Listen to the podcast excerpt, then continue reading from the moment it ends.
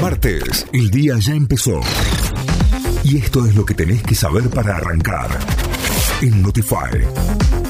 Vamos a las noticias, nos informamos a través de nuestra web notify.com.ar. Hubo conciliación obligatoria y el transporte público empieza a normalizarse en Córdoba. El Ministerio de Trabajo de la Nación decretó la norma por cinco días y la UTA acató, por lo que las empresas de colectivos acomodan las frecuencias en todas sus líneas desde el comienzo del día. Cabe destacar que el paro cesó en el AMBA y en la ciudad de Córdoba y en forma parcial en Mendoza, pero se mantiene por el momento en las ciudades de Santa Fe, Rosario, Tucumán, San Luis y Ushuaia, entre otros. La UCR y Rodríguez Larreta sostienen hasta el final la presión para ampliar Juntos por el Cambio. Con la partición de más de 300 representantes de todo el país, la UCR reunió a su convención nacional y prometió sostener hasta el final la propuesta del titular del partido, Gerardo Morales, y de Horacio Rodríguez Larreta de ampliar Juntos por el Cambio, aunque adelantaron que no habrá alianza electoral con el gobernador cordobés Juan Schiaretti antes de las PASO.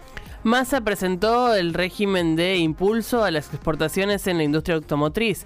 El ministro de Economía, Sergio Massa, puso en marcha el nuevo régimen de impulso a la producción de vehículos para la región en un acto realizado en la planta Toyota, en el partido bonaerense de Zárate, donde la firma automotriz anunció la inversión de 50 millones de dólares para comenzar a producir un nuevo vehículo comercial para el mercado local y sudamericano. Rivar ganó y volvió a sacar una diferencia en la punta.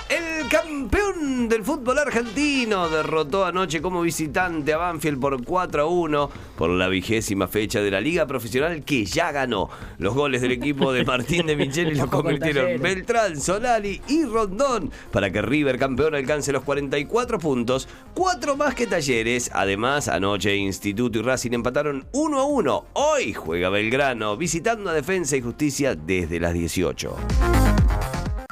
Hasta las 9. Notify. Noticias en equipo.